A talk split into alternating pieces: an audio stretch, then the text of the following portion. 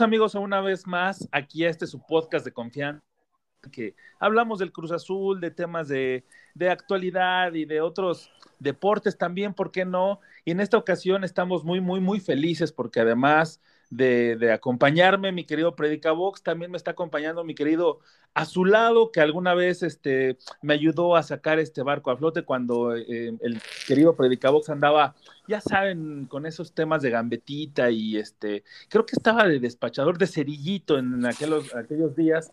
Entonces, este, les doy la bienvenida, queridos amigos, primero a ti, mi querido Predicabox, ¿cómo estás? ¿Qué tal, Nick? Un placer, Alex. Muchísimo gusto de estar aquí con, contigo de estar con todo nuestro público y pues a, contar un poquito de, los recuerdos, ¿no? Que tenemos de, tanto tiempo de conocernos. ¿Qué tal? ¿Qué tal? ¿Cómo están? Eh, sí, yo creo que por la cuestión de la pandemia ahora con eso de que no puede haber abuelitos de cerillitos, yo también lo pensé un rato porque pues está, está canijo para sacar la papa. Así es, amigos, la verdad que gusto. Es la primera vez que, tres personas estamos hablando en este, en este podcast. La verdad es que este, no sé cómo vaya a salir este experimento, pero lo estamos disfrutando muchísimo y ojalá y ustedes también lo disfruten. Y, pues bueno, yo quiero empezar preguntándoles a los dos y de ahí nos arrancamos para irnos este, eh, duro y tendido. ¿Cómo nace su amor por esta playa, por estos colores este, de nuestro campeón actual del fútbol mexicano? A ver, mi querido Alex. Híjole, pues mi historia es bastante particular. De hecho, ya ustedes por ahí recordarán algunas pláticas con mi señor padre en, esas idas al, estadio.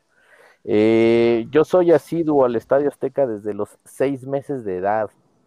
O sea, ya saben, la, la locura de mi papá, o sea, mientras mi mamá andaba trabajando, porque pues es eh, trabajadora de hospital, eh, mi papá decía, pues yo, yo me voy al estadio, entonces me llevo, me llevo al niño. Entonces eh, llevaba pañalera, mamilas, etcétera, etcétera, etcétera. Y desde que tengo uso de razón, soy asido a la cancha. Obviamente ya después con el tiempo te vuelves adulto, tomas tus propias decisiones y yo decidí seguir ese mismo camino que desde pequeño me habían marcado. Qué, buena historia, ¿eh, mi querido Alex. No, yo, yo soy un, convertido al Cruz Azul, lo debo de aceptar. Eh, si no mal recuerdo, cuando entramos a la prepa, que ahí es donde conocí a Nick, eh, teníamos unas batallas y unas discusiones enormes por el equipo al que le íbamos, etcétera, etcétera. Yo era, en aquel entonces en la secundaria le iba a Pumas y eh, justo yendo al estadio juntos, toda la palomilla de aquella época, decidimos tener un equipo en común y ese equipo en común fue el Cruz Azul. Entonces todos decidimos irle a ese equipo que en ese momento nadie le iba más que Nick, si no mal recuerdo, y en esos, en esos entonces no te interesaba mucho el fútbol, ¿no? Sí, así es. Yo era como más basquetbolista en mi, en mi infancia, en mis años este, mozos, pero sí recuerdo una visita al Estadio Azteca, digo, eh, yo creo que casi como todas las familias en México, este, tenemos muchos parientes que son o chivas o águilas y, este, y algunos por ahí de Pumas. Es raro que, tengamos parientes, al menos aquí en la Ciudad de México, aficionados a otros equipos. Pero, este, pero sí, mi papá es este, azul de, de, abolengo. Eh, él veía los partidos, recuerdo perfecto, pero yo nunca tuve esa afición tan, tan marcada desde pequeño, así que este, si yo no quería quedarme solo en, en, las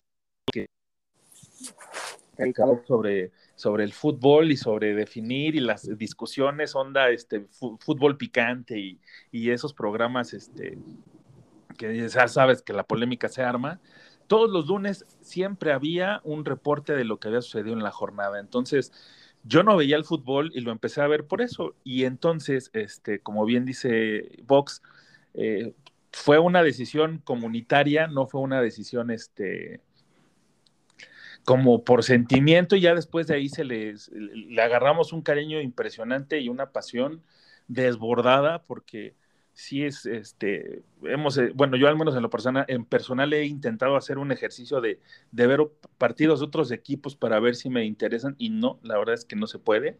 Y este, y fue ahí donde conocimos al querido Azulado, que ya se ha convertido en un amigo entrañable y también de años, con no tanta frecuencia como se, se, hubiera querido, ¿no? O, o miento, mi querido Azulado es que también eh, de repente la vida te lleva por otros caminos. Ustedes saben que me fui a vivir a, otras ciudades.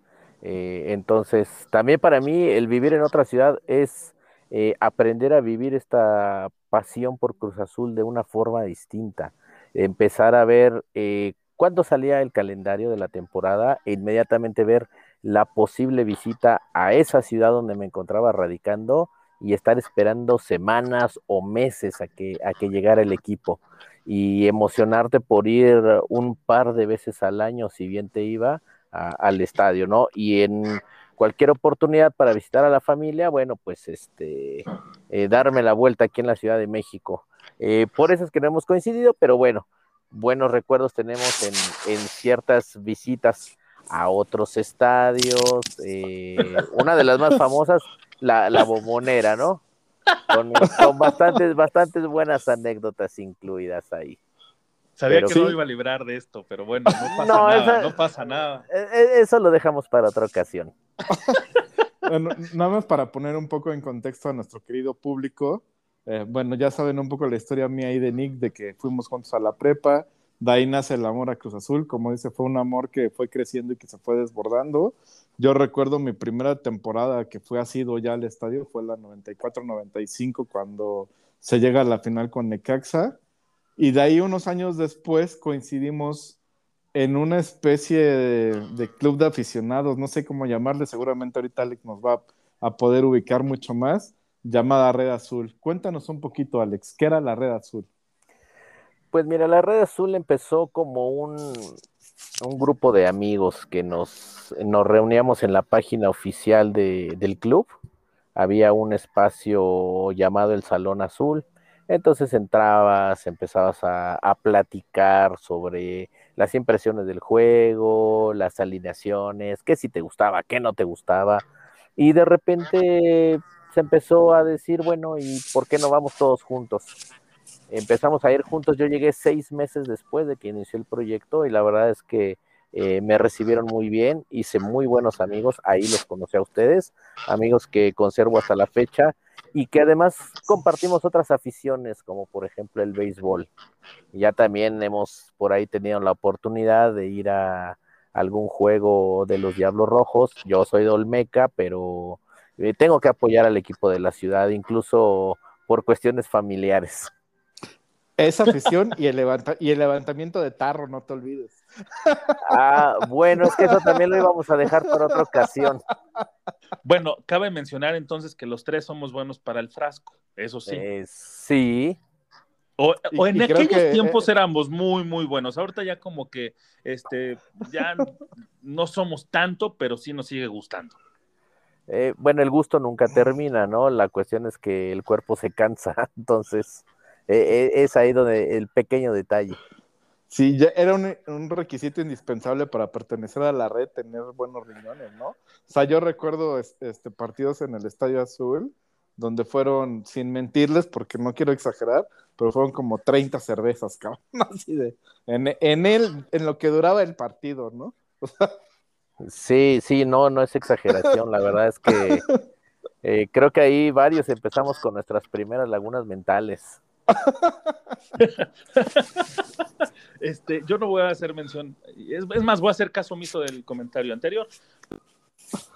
Este, que ahí sí, eh, yo aprovecho también para saludar a toda la banda de la Red Azul, este, que no sé si todavía siga, exista, pero al menos en Facebook hay como una comunidad eh, de un grupo cerrado, obviamente, eh, donde pues, sí conocimos, por ejemplo, a muchos personajes como Fabio, como Miki, como, como muchos amigos que todavía siguen a la fecha y que algunos ya se adelantaron incluso, la verdad es que eh, tristemente, pero pues así, así es la vida también, ¿no?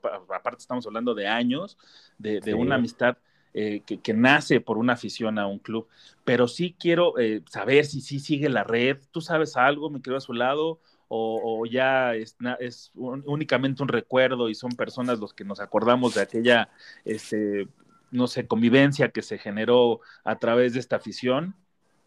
Sí, mira, eh, tengo entendido, eh, la verdad es que no, no, no puedo corroborar el dato, tengo entendido que, que sigue adelante el proyecto de Red Azul, pero ya realmente de la gente inicial eh, ya prácticamente no queda casi nadie, quedarán unos pocos nada más.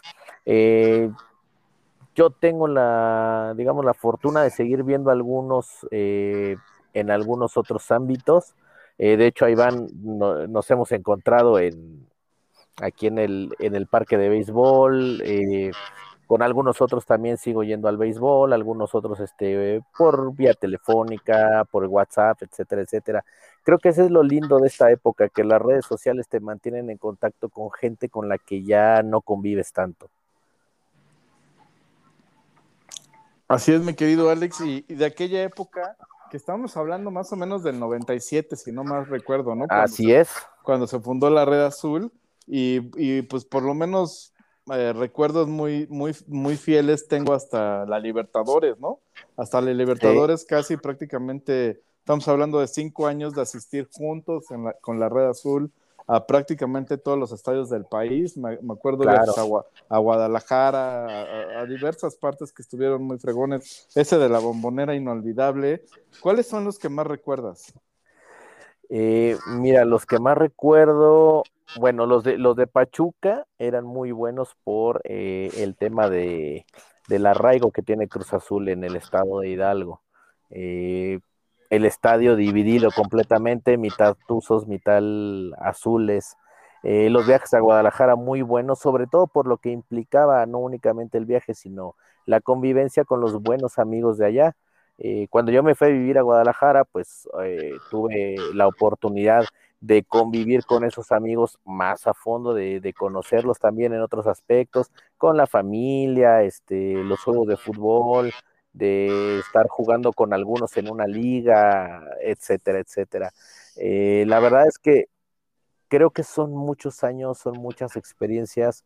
Tendríamos que escribir como cinco libros, yo creo que un libro por año y nos alcanzará justo. Porque aparte también yo recuerdo de las amigas tigres. Sí. ay, ay, ay.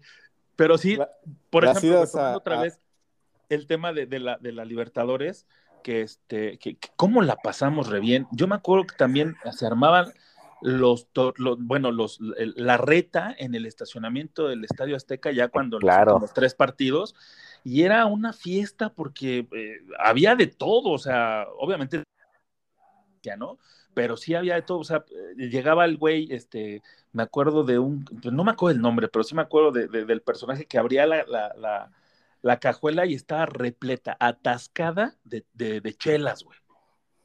Sí, de hecho yo dejé unos envases de caguama arriba de la taquilla, no sé si todavía estén ahí, este, porque ya nos íbamos a meter al estadio y la madre que hago con, pues los voy a dejar allá arriba en la taquilla, seguro nadie se los va a llevar.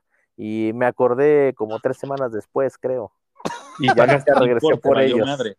Sí, entonces ya adiós mis 15 pesos de importe.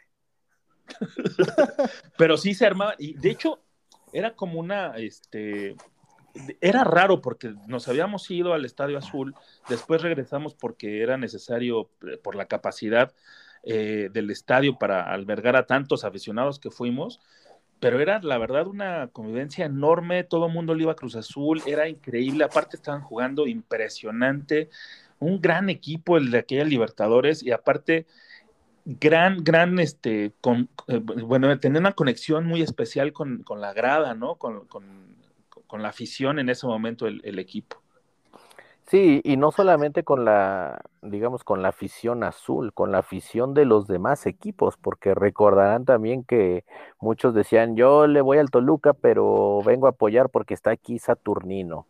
Este, yo le voy al Necaxa, pero pues este Cruz Azul eh, tiene Ángel, entonces vamos a apoyarlos. Los únicos que no nos apoyaron fueron América y Pumas, pero de ahí, de ahí en más, todos, todos los equipos estuvieron del lado de Cruz Azul y eso es, eso es muy, muy lindo. Y ni quien los extrañe, la neta. no, y la verdad que para ya cerrar un poquito el tema de la, de la red azul, pues sí hay unas anécdotas ahí increíbles, ¿no? Yo me acuerdo de, eh, en uno de los viajes a Guadalajara, cuando corrían con la bandera adentro del estadio, o sea, en la tribuna, y que los de la barra 51 se las quería quitar a, Tornado y a ti, me parece. Sí, sí, sí. Y Tornado los agarraba a tubazos a todos, ¿no? Y ya se venía corriendo con nosotros.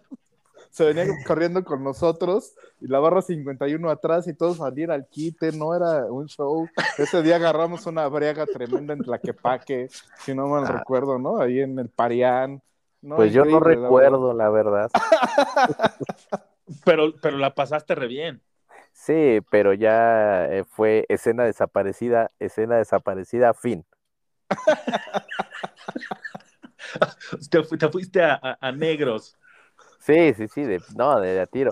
No, y es que sí, esa cuestión de, de la bandera era porque la 51 hacía correr su bandera por el pasillo y entonces, pues acá el compadre no se pudo quedar quieto y, no, vente, vamos, tenemos que hacer lo mismo. Y si tú ves, este, tú, tú sujetas el otro extremo de la bandera. Y si ves que alguien la quiere quitar, este, lo, lo golpeas, lo pateas, pero no dejes que la jalen. Y ahí voy yo atrás haciendo segunda, pues. ¿Cómo, cómo, esperaban que terminara eso realmente? no podía terminar de otra forma. Exacto, o sea, no podía terminar bien. Y, y luego, es que prácticamente era como, hey, putos huevos, ¿no? O sea. sí, o sea, estar en el estadio de, en el estadio del equipo rival, incluso recordarán cuando, cuando vinieron a jugar las Chivas al Estadio Azul y todo el mundo se me fue encima por estar en la, en la cancha con la bandera, ¿no? Entre eh, Manuel Sol, Ramón Ramírez, Palencia, etcétera, etcétera, etcétera. Claro. Y ese, y ese día me sacó seguridad del estadio, yo no sé ni por qué. porque, porque hiciste enojar a los jugadores chivas, mi estimado. no, yo estaba tranquilo, ellos fueron los que se enojaron.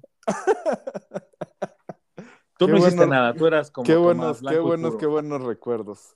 Por ahí me acuerdo nomás de un capitulito del Nick que festejó el gol de, Cardoso en la bombonera. Güey, pues este, yo estaba, yo estaba de, pitonizo en aquel momento, güey. Yo estaba ah, viendo el futuro porque todavía no era la Libertadores, entonces, este, dije, este güey va, va, a llegar en algún momento a Cruz Azul, pero valió madre, güey. No, pues es que iba saliendo de una boda y me fui en vivo y pues seguí, la conecté según yo muy pro pero no aguantó el cuerpo y como dice, como dice el buen a su lado, y pues me fulminé y, el, y nada más escuché gol y yo dije a huevo, ¿no? Festejé, pero nadie me dijo que era el contrario, cabrón. Entonces me sentaron no, chinga, güey. Pero por supuesto que te dijimos, yo te dije, güey, ya siéntate, siéntese, señor. No, no, no, que este, todos a mí. Chigolazo, chigolazo, Golazo, hicimos. Güey, ya viste la tribuna, están las banderas rojas. Siéntate, por favor. Esto ya se está poniendo muy intenso y estamos hablando muchas verdades. Mi querido a su lado, preséntanos tu canción, por favor. Ah, vamos a presentar al grupo Áspera.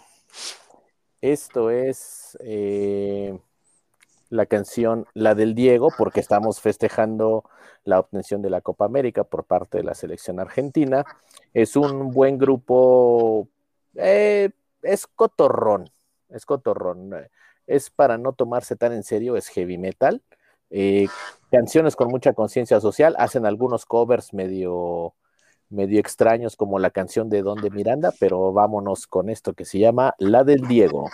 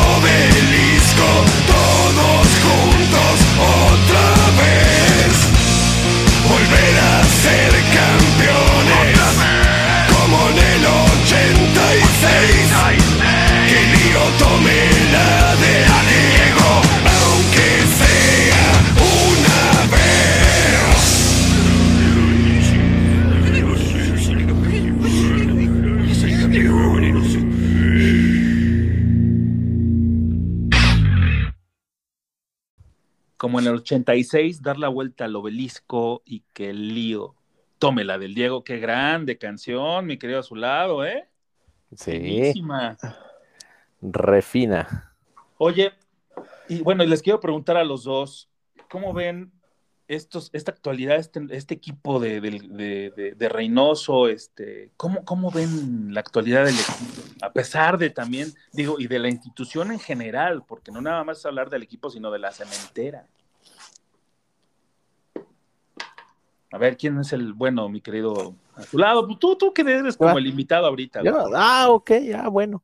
Eh, pues mira, yo creo que a lo mejor es como mi, mi frase característica, pero yo siento que hay que darles el beneficio de la duda. Eh, ¿por qué? Porque a lo mejor mu- hay mucha gente que dice, no, es que fue pura, fue pura chiripa, fue pura suerte lo que, lo que lograron hacer. Eh, si bien es cierto que Reynoso ya se colgó una estrellita más con, con romper eh, rachas extensas, pero creo que también supo conjuntar un buen equipo. ¿Qué más quisiéramos tener eh, bombas mediáticas? como lo que está haciendo Tigres, por ejemplo, como lo que hace Rayados, como lo que hace América, eh, que generalmente son los que acaparan los reflectores. Pero yo considero que Cruz Azul va tranquilo, va a un buen ritmo. Eh, no sé, la verdad, dudo que le alcance para el campeonato, pero sí estoy seguro de que se va a hacer un buen papel. Ahora, de acuerdo a la cementera, bueno, eh, siguen ahí las cuestiones legales, que si Billy, que si la, que si los disidentes, que si la nueva directiva, que si hubo desfalcos, que si se está eh, analizando todo y hay auditorías, pero creo que eso no le ha afectado al, club como tal, a, los jugadores que están dentro de la cancha. ¿Le dices tú, Vox, o le digo yo? Adelante, adelante. O sea, le vas a pegar con la Biblia ahorita, la Biblia azul, porque este, ¿cómo que no les va a alcanzar? Vamos por el bicampeonato, ¿no sabías? Ah, no, sí, o sea, es que uno como aficionado, o sea, el corazón te dice una cosa, pero muchas veces la razón este, te, te hace pensar. No sé, tal vez pudiera ser, a, a, a mi punto de vista, pudiera ser que ya a Reynoso le empiecen a agarrar la idea del librito. Entonces, si eso sucede, Reynoso va a tener que empezar a reinventarse. Eh, y que no nos suceda como nos ha sucedido con otros técnicos que empezaron muy bien, que empezaron avasallando, pero que media vez les agarraron la medida, ya este, no, no, no sabían salirse del guion. Creo, creo que eso es lo interesante que ha tenido Reynoso, que ha reinventado durante cada juego, que no ha repetido alineación, pero esperemos que, siga por esa línea y siga desconcertando al rival. Sí, yo ahí coincido un poco con, Alex, sobre todo en el tema del beneficio de la duda a la nueva directiva, ¿no? Creo que eh, yo todavía recuerdo cuando salió Billy que todo el mundo, o bueno, gran parte de la afición empezó a decir, lo vamos a extrañar, lo vamos a extrañar, las contrataciones, el dinero, el amor al equipo que sentía Billy. Y yo mi primera reflexión es, la vara de verdad está bien bajita, ¿no? O sea, un título en 40 años, cualquiera lo va a poder romper y estos güeyes pues en seis meses casi casi ya lo hicieron, ¿no? O sea, de verdad está, y, y, pueden sacar dos o tres, no te digo que seguidos, pero sí en un lapso de 10 años no sería nada improbable que Cruz Azul saliera dos o tres veces campeón. Entonces con eso ya la era Billy queda totalmente borrada, ¿no? Y, y, regresando al tema Reynoso, yo sí creo que trae un muy buen equipo. Lo que veo es que va a depender mucho de que no pierda a una pieza fundamental, ¿no? ¿Quién puede ser esa pieza? Por ejemplo, Romo, ¿no? Eh, Romo creo que sí hay un gran riesgo de que brille en los Olímpicos y no regrese. El mismo Cabecita, creo que puede llegar alguien del extranjero con la lana y llevárselo, ¿no? O sea, no lo tenemos seguro, ¿no? Porque está entrenando ahorita quiere decir que ya va a jugar todo el torneo. Entonces creo que ahí hay dos piezas súper fundamentales que sí están en riesgo de perderse. Y el mismo Orbelín, que aunque no pesó tanto en la liguilla, creo que sí es una pieza que le permite tener a, a Reynoso ese repertorio, ¿no? De, decir si no es por aquí, si no es por la izquierda, es por la derecha, por el centro, o sea, tener variantes muy sólidas y que también si se le llega a ir, la verdad es que se le va a extrañar. Sí, pero no olvidemos que también este periodo de, descanso y de contrataciones es más largo, ¿no? No es como en este diciembre a enero, que es casi, casi muy express. Aquí sí tenemos como un margen muy amplio que si se van los dos, yo siento que sí se va a, tener una repercusión muy, muy negativa en el equipo, puesto que sí son dos bastiones importantes que, que, que o dos jugadores claves para, para el esquema de Reynoso, porque uno es el ataque y el otro es el equilibrio entre la media y el ataque, ¿no? Entonces, este, yo sí creo que, por ejemplo, eh, Cabecita tenemos un poquito más de tranquilidad en ese tema y no tanto como con Romo, porque Romo sí me parece que va a hacerlo muy bien en los Olímpicos y, y, tal vez algún equipo que tenga la capacidad económica de llevárselo, no digo que los mejores equipos europeos, porque tampoco es que México sea un exportador como tal tan brillante como lo es Argentina o como lo es Brasil, ¿no? Eh, de este lado, o incluso ya también Estados Unidos que tienen como creo que toda la selección jugando en equipos importantes de Europa. Entonces, en ese sentido, me parece que sí se puede ir tranquilo Romo. Yo la verdad es que sí podría decirle pero sí necesitarían como revisar eh, el tema de pues, con la lana que le den, comprar a alguien que con características similares que te da esa amplitud de las contrataciones en este momento, ¿no? Sí, pero ya es difícil cubrir ese hueco desde mi perspectiva, ¿no? Este, yo creo, y así me la voy a jugar como el Predicabox que he estado eh, haciéndolo con Cruz Azul, ahora con Messi, y digo, si se queda Roma y Cabecita, somos bicampeones, y la final va a ser contra América, cabrones. Vámonos, o sea, ya está. No, hombre, este güey salió como el Matrix, güey. no, pues déjame, voy a formar a la taquilla para comprar mis boletos de una vez. no, pues que nos aparte dos, digo, ya si está viendo el partido este güey, pues ya que nos aparte dos boletos, ¿no? Eh, sí, mira, realmente ahorita, eh, por ejemplo, Tigres, que ha sido de los equipos eh, que, es, que ha soltado las bombas mediáticas, no ha tenido en estos juegos, no ha tenido un buen funcionamiento todavía. Al parecer, y la afición se empieza a desesperar, eh, sienten que el piojo les está quedando a deber. Entonces, por mí que sigan así todo el torneo, este, que hagan su reestructuración, que piensen a cinco años y que no estén en el camino y realmente no hay otros equipos que yo cuando digo lo veo, lo veo complicado es precisamente por el tema de eh, los fichajes que se puedan tener, que bueno, eh, no, no pudimos retener a todos los jugadores. Eh, se va a trabajar, digamos, en cierto aspecto con lo que se tiene. No es malo, pero bueno, veamos hasta dónde nos alcanza. También hay que voltear a un lado a ver qué traen los otros equipos, a ver cómo están este, como están jugando. América es eh, de los serios contendientes. Yo diría que pueden ser, eh, están entre Cruz Azul, América, por ahí me atrevería a decir Tijuana y nuevamente Santos. Para, para, o sea, para contendientes al título. Sí. ¿Y dónde está Monterrey? No, Monterrey no, no, no lo veo, ¿eh? Y sobre todo, esos ah. güeyes hicieron mejores contrataciones, me parece, que, las rimbombantes de Tigres, por ejemplo. Sí, pero a mi gusto son contrataciones rimbombantes, pero que realmente no les van a rendir en la cancha. Eh, el caso, por ejemplo, de Andrada. Andrada es un buen arquero, pero no es un arquero sobresaliente. Es bueno a secas. Mm, me parece bien, pero por ejemplo también tienen una plantilla súper vasta, ¿no? O sea, yo no podría dejarlos de lado en este momento, pero sí podría poner, por ejemplo, este, a, Santos, que, que, es un equipo joven que se quedaron con la espinita clavada y que pueden dar esa pelea porque tiene continuidad. En el caso de Tigres, por ejemplo, pues yo puedo darle como un este, un torneo de, pago de derecho del piso al piojo, porque también son como muy, digo, es complicado dejar un sistema durante tanto tiempo, que usaste durante tanto tiempo, y adaptar y adoptarte a, un nuevo esquema que te está poniendo tu técnico, en este caso el piojo, con el legado que tiene este Ferretti ahí, ¿no?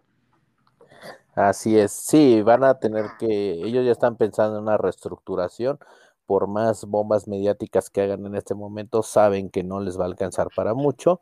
Y habrá que ver también eh, si al piojo no le juega en contra su carácter tan desesperado como es de repente.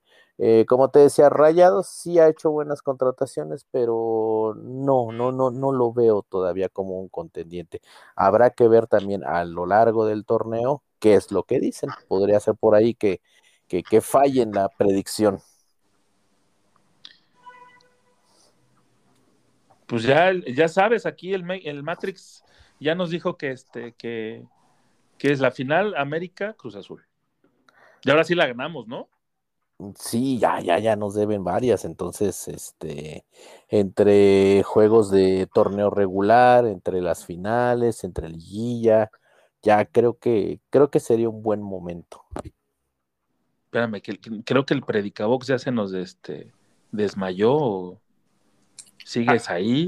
Aquí estoy, aquí estoy. Perdón. Ah, algunos O problemas. andabas consultando la bola de cristal, mi querido. Fui a ver a la. Se fue, se fue a poner el turbante. Pinche Calimanx. Oigan, pero ta- también mucho de, de este tema de, de- de la plantilla actual se lo debemos en gran medida a, a las contrataciones que hizo Peláez, ¿no?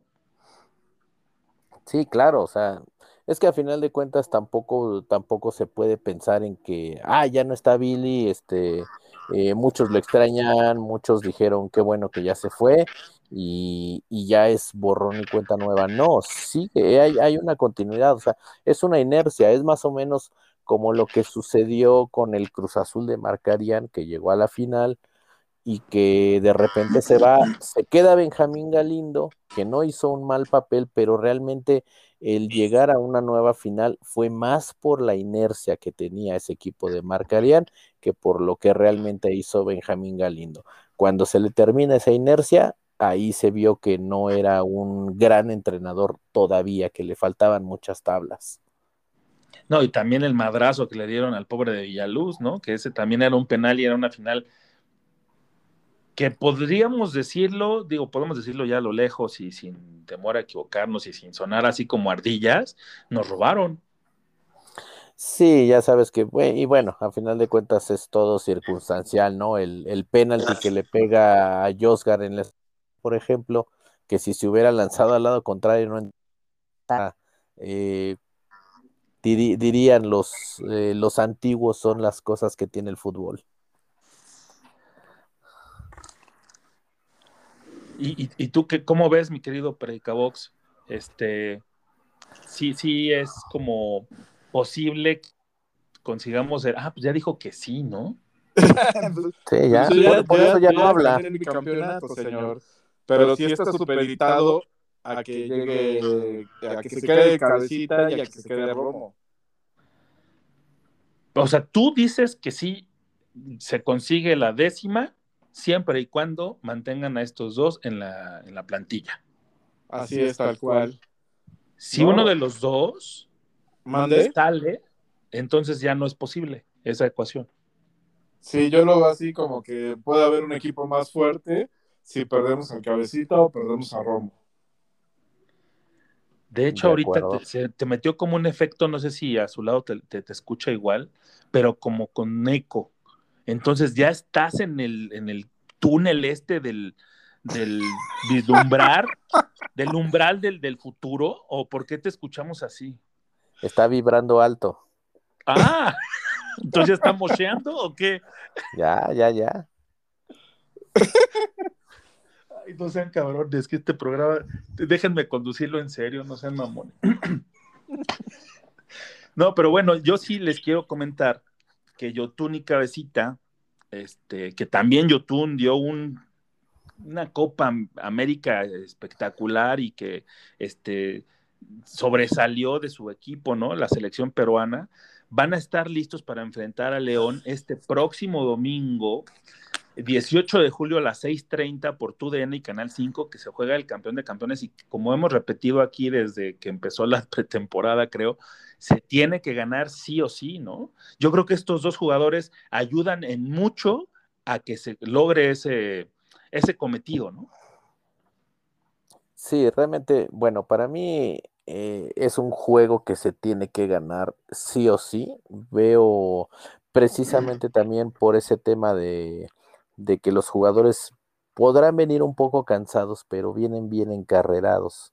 Eh, la verdad es que también aprovecho para agradecerle a Tavares que no metiera cabecita Rodríguez y que hiciera el papelón Uruguay, este, pero sin, sin que metiera las manos. Este, porque eso, eso también hace eh, que, que no pese tanto la presión sobre él.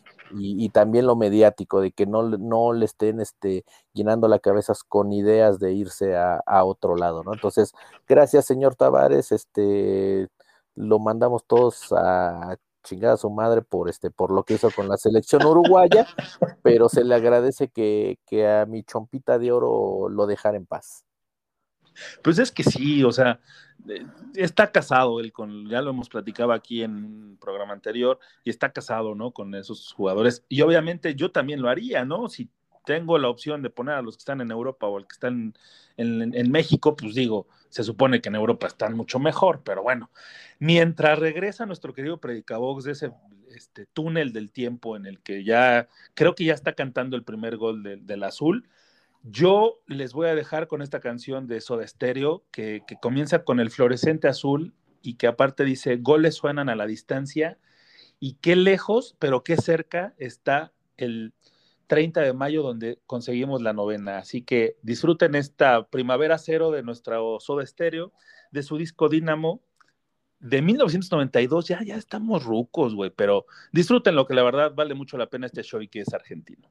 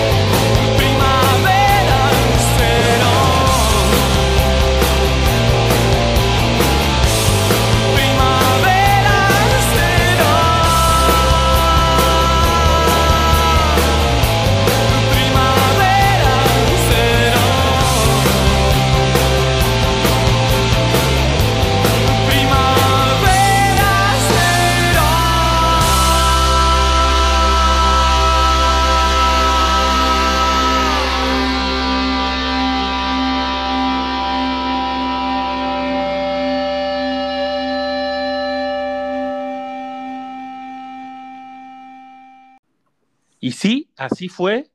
Eh, Primavera Cero siempre, siempre pone de buenas, ¿no? Mi querido a su lado. Sí, de hecho, tan de buenas que por ahí todavía me recuerda a la gente de Rock 101, verano del 93, todas las mañanas pedí esa canción en la votación y no me detuve hasta que la pusieron, dos meses de estar llamando diariamente. Y por ahí, Sí, y de hecho por ahí en algún grupo de Face de Rock 101, cuando de, ah, tú eras el cabrón que estaba llame y llame todos los días. Que chingue, chingue, chingue, cómo chingaba.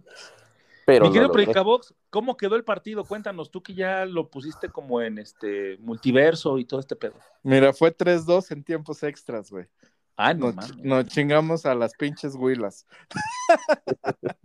Yo que tú me hubiera quedado ya a echar unas chelas o algo así, güey, ya, chingue su madre. Claro, claro, pero no, tuve que regresar para celebrar el título de Messi, ¿no? Qué grande. Oe, oe, oe, oe. Messi. Oye, Messi. Pero cuéntanos cómo viste todo el partido, porque eso, eso sí vale mucho la pena, güey. Yo, lo, yo la verdad es que nada más lo vi este, al final, vi la celebración, no, no pude ver el partido, la neta, pero, este, pero lo que me platicaste de la transmisión está de poca madre, güey. Sí, la verdad, me, este, tuve que aplicar la del pirata cojo y pues me metí a roja directa y bajé una señal de la televisión abierta de Argentina, ¿no? Entonces, puta, el partido, cuando empezaron a comentar en otros lados que estaba bien aburrido, güey, para mí fue el partido más excitante de la vida, ¿no? Estos güeyes no, no, la, no la veían venir y empezaron así, en los últimos cinco minutos, cuando el árbitro ya da el tiempo complementario, los tres narradores llorando, cabrón. Y es que esto es fútbol, güey. Es mucho más que fútbol en la Argentina. No lo podemos creer, muchachos. La van a levantar, por fin. Y tú así, güey, ¿qué pedo? ¿Qué está pasando, cabrón? No, es que, es que sí te creo, ¿no? Porque sí son muy apasionados allá en esos temas. No, Bueno, también aquí, pero, pero allá hasta chillan, güey. Bueno, aquí también. No, no, pero, Pero sí, está, sí está muy cabrón. No sé si vieron un hilo que hubo ahí en Twitter de cómo se festejó en Argentina. O sea, de todo lo que pasó la noche de, del campeonato, ¿no? Y pasan desde un güey que va a dejar una pizza y termina celebrando con los güeyes de la casa, así brincando y ole, ole, ole, ole, ¿no? Y, y, este, y un chingo de güeyes que se caen de, de postes, de construcciones, porque están celebrando, güey. Así. Sí, a mí me tocó, eh, algunos amigos me mandaron un video de un güey de un pueblo que salió con su caballo a galopar a, a toda velocidad, este, festejando. Eh, todos los demás sí tienen carro, ¿no? Pero pues él no tenía carro, entonces bueno, pues el caballo era el, era el efectivo ahí para... Sí, estuvo poca madre. Un, un güey vestido de puerquito corriendo, un güey en su canoa así entre los carros, güey. Y bañó al caballo para que se viera chulo, ¿no? No, no creo que lo haya lavado, pero este, yo creo que sí, ya después ya lavado, encerado, pulido, etcétera, etcétera. Un güey que le pide matrimonio a su novia ar- arriba de un semáforo en pleno festejo, cabrón. Así, dices, ¿qué pedo?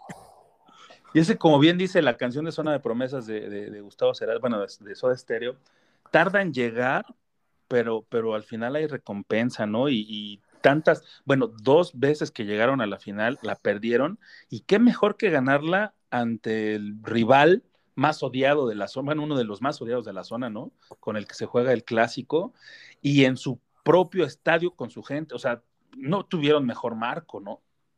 Sí, la verdad es que ya es algo para, para celebrar, sobre todo que ya se le, que ya se le dio a Messi por fin, y que también, bueno, ahora que Iván comentaba lo de la, la manera de narrar, creo que también es ya dejarle en claro a sus detractores eh, que bueno, que, que tiene todavía para dar.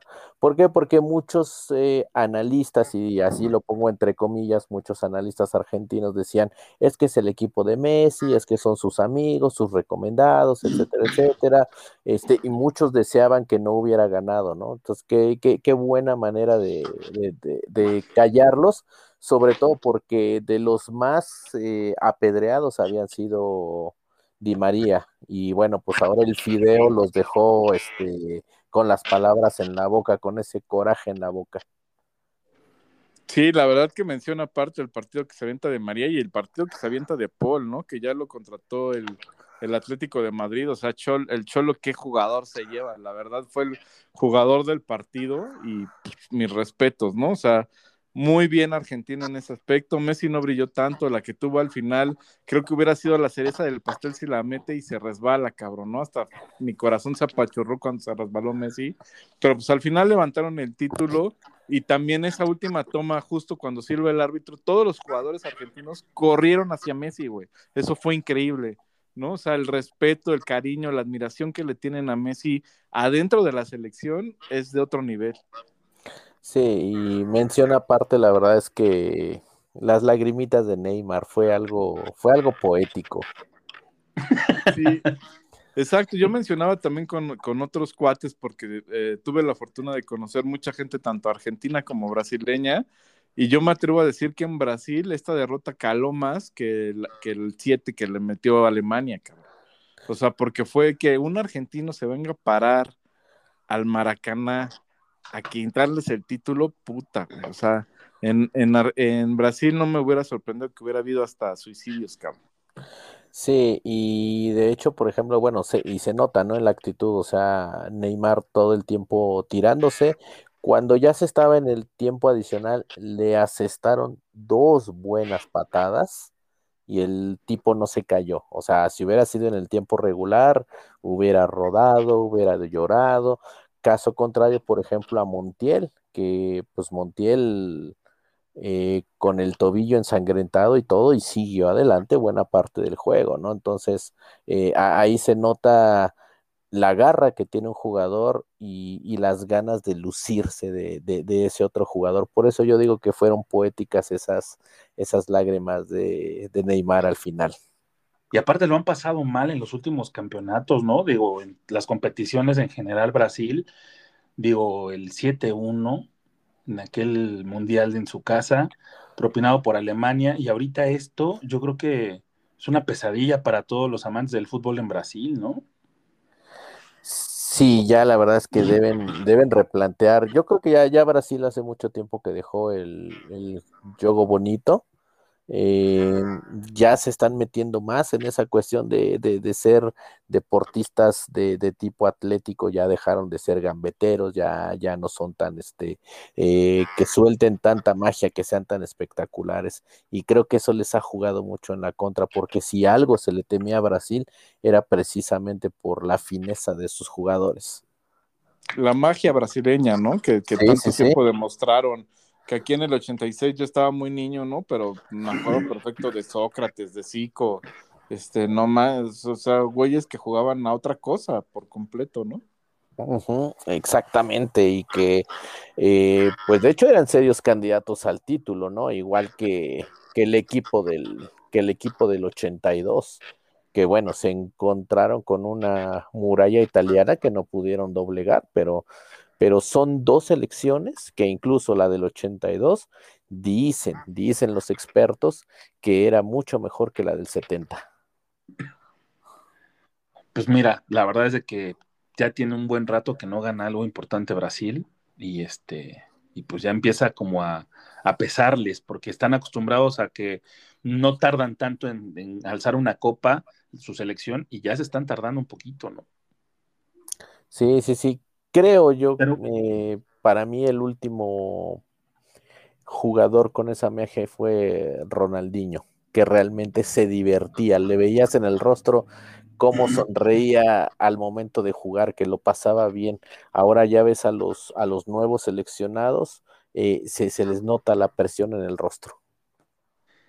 Sí, pues es que portar estas playeras sí debe de ser una cosa eh, complicada y pesada, ¿no? O sea, hay playeras que sí pesan y hay playeras que son importantes, ¿no? Yo lo comentaba, este, no me acuerdo si lo comenté aquí, pero por ejemplo, el, en el juego contra Dinamarca, Inglaterra, Inglaterra contra Dinamarca, le marcan el penal inexistente en contra de Dinamarca, pero porque pesa más la playera y la localía de Inglaterra en esta Eurocopa, ¿no? Sí, siempre, siempre hay selecciones que, que pesan más que otras y es el caso de Brasil, que también eh, contra Perú, contra Colombia, tuvo sus, eh, digamos, sus cosas para analizar con la cuestión del bar. Pero bueno, yo lo que sí quiero comentar es la sobresaliente actuación que tuvo Messi, donde dominó de pe a pa todos los rubros de las estadísticas de esta Copa América. Entonces, es increíble, sí, a lo mejor no se puede no hay tanto nivel como en Europa, pues no es culpa de Messi tampoco, pero sí es increíble que el mejor, uno de los mejor, mejores jugadores de la historia del mundo eh, domine tanto eh, en una competición continental, ¿no? Sí, la verdad es que es de, es de resaltarse, ¿no? Y sobre todo porque, bueno, eh, podrían decir que a lo mejor los otros equipos no traen tantas figuras, pero estamos hablando de que, por ejemplo, Uruguay trae a Luis, Suárez, trae a Cavani, eh, Chile trae a, Vidal, entonces... a Edu eh, Vargas. Entonces, ajá, entonces no es tan, no es tan sencillo decir, ah, bueno, es que, es que los otros equipos no traen nada, no, por supuesto que traen, traen buenos cuadros, traen jugadores sobresalientes, traen jugadores que juegan en Europa. Simplemente ves eh, el, cuadro que paró Brasil y todos sus jugadores están en Europa.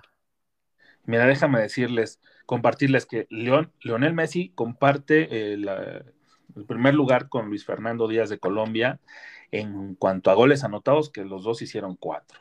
Además, Messi también fue líder en asistencias con cinco.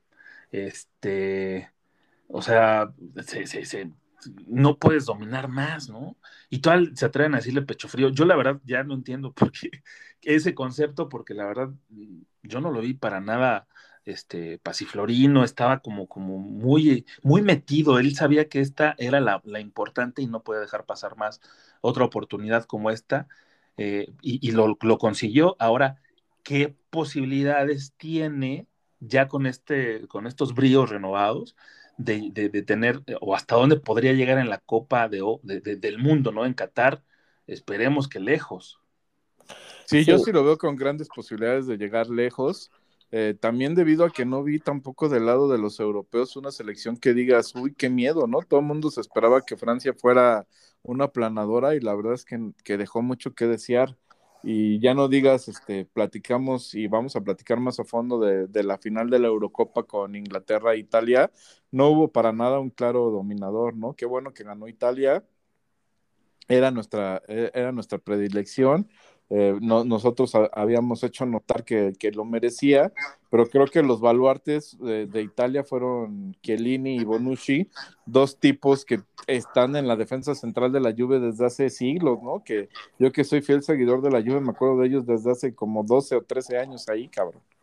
Sí, o sea, ya casi son activo fijo de la Juve, entonces eh, sí, en algunos momentos puedes decir, bueno, es que tienen la experiencia, es que están bien conjuntados, tienen muchos años de, estar juntos, pero pues también en un fútbol que se ha vuelto ya de atletas, eh, ya pasas de los 30, te acercas a los 33 y prácticamente ya te tachan de viejo, entonces eh, que se sigan conservando en buena forma, que sigan formando esa muralla en la selección italiana, Buen nombre, pues qué bárbaros, mis respetos. Y aparte, ¿cómo, cómo contagiaron a todos sus compañeros en esta selección italiana campeona de, Europa para echar para adelante, ¿no? O sea, si no es por ellos, el empate yo creo que no se consigue. Sí, y a mí otra de las cosas que me gustó mucho fue la participación de Chiesa, ¿no? Este jugador que justo recién compró la Juve esta temporada y que se le ven cosas muy interesantes. Todavía le falta, como quien dice, cuajar, pero creo que para el Mundial va a llegar en su momento y vamos a, ver qué, qué pasa con Chiesa, ¿no? Porque se me figura que va a ser el, el divino Bayo del 94 y a ver si Italia también puede, puede este, pelear por el título, ¿no?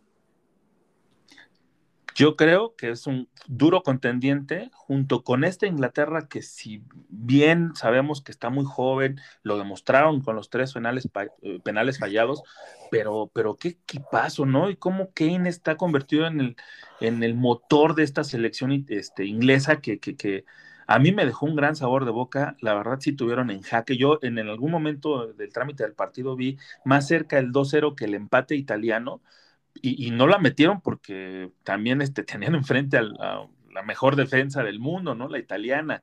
Entonces, este, sí me parece que, Inglaterra tiene mucho que dar y sabemos que es la promesa eterna, yo creo que desde el 94, ¿no? Sí, yo creo, yo sí podría apostar por dos selecciones para el Mundial 2022, serían Italia y Argentina. Como siempre. Y, se- y sería una lindísima final, ¿no? Creo que nunca se ha dado esa, ese enfrentamiento en finales, ¿no? No, no se ha dado, entonces es- siempre hay una primera vez, esperemos que así sea. Depende de los grupos y de la FIFA, ¿sabes que cómo consienten a sus a sus predilectos? Entonces, este a veces por eso también nos suceden las cosas, ¿no? Es que este sospechosismos, güey. Pero creo que estos, estos dos pues van a ser de los predilectos en este mundial, ¿no? Porque justo, se- imagínate lo que representaría para la FIFA que el campeón de América y el campeón de Europa se enfrentaran en la final del mundial. Sí, No, en sí, ojalá, ojalá que suceda. Ahí habrá que ver, por ejemplo, dónde colocan a Inglaterra, dónde colocan a Brasil. Sí, que es el consentido de, de papá, ¿no? Entonces Brasil siempre tiene como el camino un poquito más allanado que los demás. Sí, pero como bien veremos. dices, también Brasil desde el 2002 no levanta la copa, ¿no? O sea, ya, ya, ya va para 20 años, va a cumplir 20 años sin, sin ser campeón. Y los que han estado ahí, pues han sido otros, este, Francia, el último mundial, eh, Alemania, España, son los que me vienen a la mente y que seguramente van a, a competir, ¿no? España también se ve una selección muy joven, creo que no le va a alcanzar para alcanzar a cuajar ya en este mundial, pero al otro eh, va a ser una selección de miedo, ¿eh? Así es.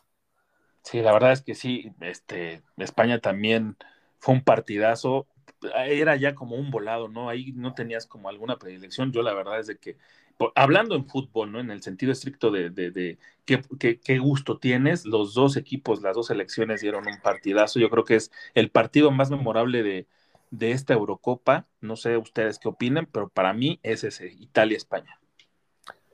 Sí, la verdad es que fue, fue algo espectacular. Creo que, y además que llegó un buen momento porque mucho se decía, bueno, es que el nivel de la Eurocopa y nos lo venden muy alto, pero no se ve nada bueno. Y, ese partidazo le vino a, a- dar un refresco a- a ese torneo. Oigan, y una pena, ¿no? Lo de las reacciones racistas en Inglaterra contra sus tres jugadores, Sancho, Rashford y, y Bukayo Saka, ¿no? Que están chavitos, este, son jugadores de color y, y, pues les están tirando ahí un chingo de mierda. Pues ellos no tuvieron la culpa, ellos estaban haciendo, digo, aparte, pues ya quisiera ver a cualquier hooligan ahí, este, metiendo un penal con toda la presión encima, ¿no?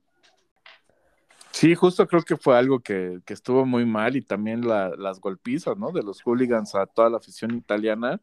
Me tocó ver unos videos ahí impresionantes, como los, los esperaban afuera de los túneles del estadio y toma, ¿no? Y, y pues a patearles la cara y demás, cosas que dices, no, esto no puede suceder ya en el fútbol actual, ¿no? O sea, Ay, ¿No serán que- primos de la Monumental, güey? Pues algo así, cabrón, pero son cosas que veías en los ochentas ahí en Inglaterra y que regresen en este año, después de lo que está pasando el mundo con la pandemia y todo, ya de verdad son cosas que resultan inexplicables. Lo mismo que dices de las críticas este, racistas, porque pues eh, un jugador de fútbol está expenso a eso, ¿no? Y no importa su color, la va a poder fallar. Creo que no hay ni uno que no haya fallado, ¿no? El que duró mucho fue este, el, el del Wolverhampton, el mexicano Jiménez, pero también ya falló, entonces todos fallan penales, cabrón. Ay, Sí. Bayo falló en la final del, del 94, güey. O sea, Roberto Bayo, que era este máster en esos temas, también la falló. Digo, eso no, no te da el, el hecho de que tengas o no experiencia, pues si lo tiraste mal, lo tiraste mal y ya, no pasa nada. Sí, yo creo que aquí lo que se critica mucho fueron los cambios al final, eh, que no resultaron como se esperaba, pero, pero a final de cuentas, pues todos, todos están en ese riesgo, ¿no? Se intentó de una manera, no resultó, pero bueno, eso no, no, no deshace todo el buen trabajo que se hizo durante todo el torneo. Pero Southgate tiene una gran selección, ¿eh? La verdad. Sí, Pero Y reflejo Pero de modo. lo que es hoy la Liga Premier de Inglaterra, ¿no? O sea, la mejor liga del mundo con los mejores coaches.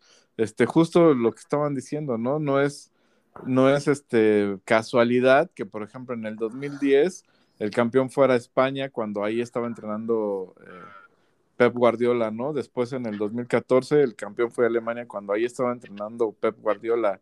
Y, y así pareciera que los, que los coaches y los equipos, eh, la, en la calidad de los jugadores influye mucho en que es, esa selección se haga muy fuerte. Y creo que ahorita a Inglaterra le está pasando eso, ¿no? Que tiene unos equipazos a nivel global.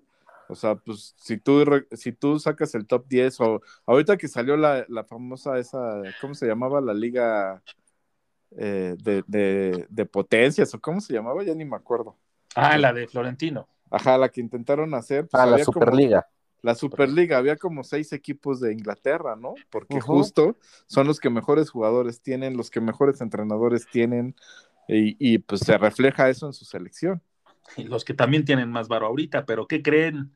El azul está de moda y, lo demostró primero el Chelsea en la Champions, ¿no? Después nuestro maquinón del corazón en la Liga MX en el Guardianes 2021, pasado mayo. Después viene Argentina con la Copa América, que tenía también años de no ganar algo, ¿no? Y luego Italia, que no conseguía la Eurocopa también en años. Entonces, este, increíblemente está de moda el azul y esperemos que siga esta moda durante todo el año para que llegue esta inercia y consigamos la décima de una vez, ¿no? De jalón, a pesar de, de las predicciones, este, chafas que nos hace nuestro querido pitonizo el Predicabox. Pero sí, este, yo creo que estamos muy de moda y por eso estamos muy felices porque ganaron todos nuestros equipos, excepto el Chelsea, que no es el mío, no sé ustedes. Hay que soñar en grande, señores. Y yo ya se los dije, 3-2 en tiempo extra. Al América levantamos el bicampeonato. Y la décima en este mismo diciembre. Somos tricampeones por el momento. Así es, y bueno, la verdad fue un gusto, ojalá que podamos repetir este, repetir este ejercicio muy pronto, me querido a su lado. Lo que sí quiero comentarles antes de despedirnos y dejarlos este, con la canción que, la selección musical que nos va a poner en nuestro video Predica Box, quiero recordarles nuestras redes sociales, por favor, escríbanos, coméntenos, miéntenos la madre, somos receptivos a cualquiera de sus comentarios. En Facebook e Instagram nos van a encontrar como arroba entrecruzados y ponemos, eh, en vez de dos con letra, lo ponemos con número. Lo mismo pasa en Twitter, nada más que ahí tenemos como arroba e cruzados. Entonces así nos van a encontrar y síganos en nuestro playlist en Spotify que se llama Entre Cruzados Música, donde ponemos todas las canciones que aquí escuchan y para que ustedes lo tengan ahí, pues, incluso hasta... Entonces, amigos, de verdad, un placer. Mi querido a su lado, un gustazo que se repita pronto. Esperemos que así sea. Yo siempre encantado estar aquí. No se, ah, por cierto, no se pierdan el, domingo el partido, ¿eh? Seis y media. Mi querido Predicabox, ¿ahí cuánto vamos a ganar? Ahí 2-1, 2-1 nada más. Fuiste a ese túnel. es que es multiverso, acuérdate. Ah, de moda el multiverso. Nomás, nomás hecho una ojeadita por ahí ya. Pasó así de, de, chingada su de, de, por encimita vi el 2-1 pero pues también hay que quedar luego para unas frías y pues contar todas esas anécdotas ya sin censura, ¿no? Porque aquí sentí que nos limitaron un poquito. Eh, sí, un poquito nomás. Igual y la próxima podría, podría ser, pero presencial todos, este, o mejor dicho, todos juntos para armarlo, porque tuvimos unas fallas técnicas que ustedes no les contamos, pero se logró este programa sí o sí. Pero bueno, mi querido Predicavoz, ¿con qué nos vamos a ir? Cuéntanos. Mira, nos vamos a ir con esta rolota que como ya lo mencionamos a, largo de a lo largo de todo el programa, es un, un, pequeño homenaje a Messi con canciones de Argentina. Esta canción se llama Para Siempre y es lo que queremos que, que dure este verano, ¿no? Para siempre. son los ratones paranoicos ahí acompañados de Andrés Calamaro y de verdad disfrútenla, es una rolota.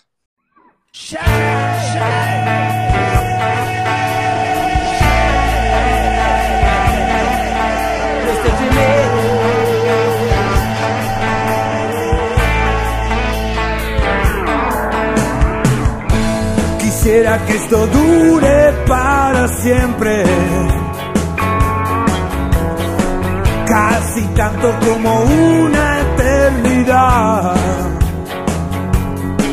Es verdad que soy una rata de ciudad. No tengo religión, tengo ansiedad. Quiero mirar por el ojo de tu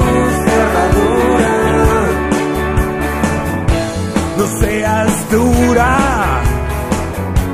la mía es pura. Mi filosofía es de la calle y es mía. Si contigo no se puede mejor que no me enrede. Lo que quieres de mí, ya lo aprendí. Hace tiempo, otra vez, desde lejos no me ves. Hace tiempo, otra vez, desde lejos no me ves. No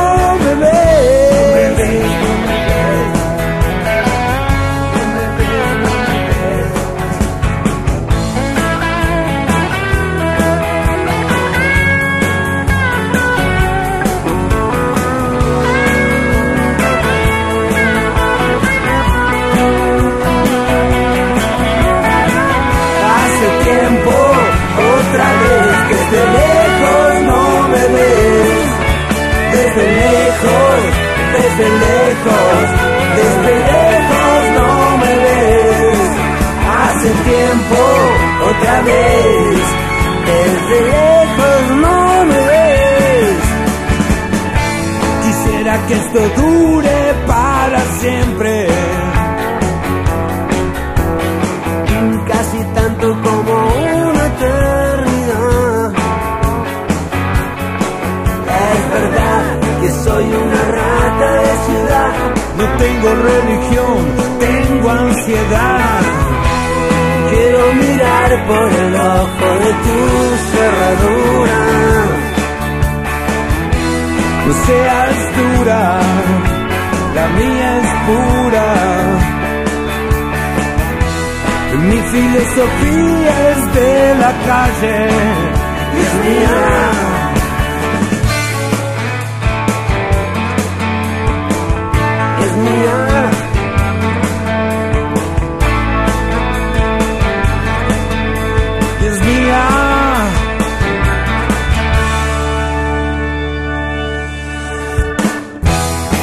Pero nada dura para siempre.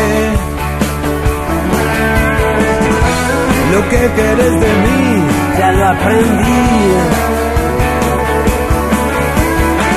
Hace tiempo, otra vez, desde lejos no me ves. Desde lejos, desde lejos, desde lejos no me ves.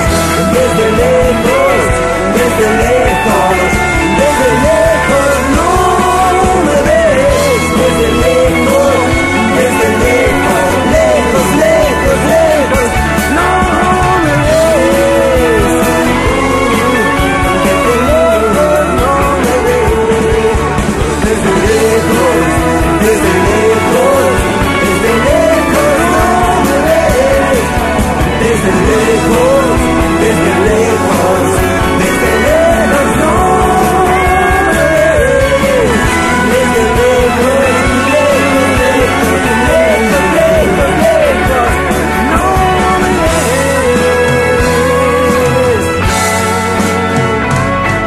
ves. Ni tan lejos.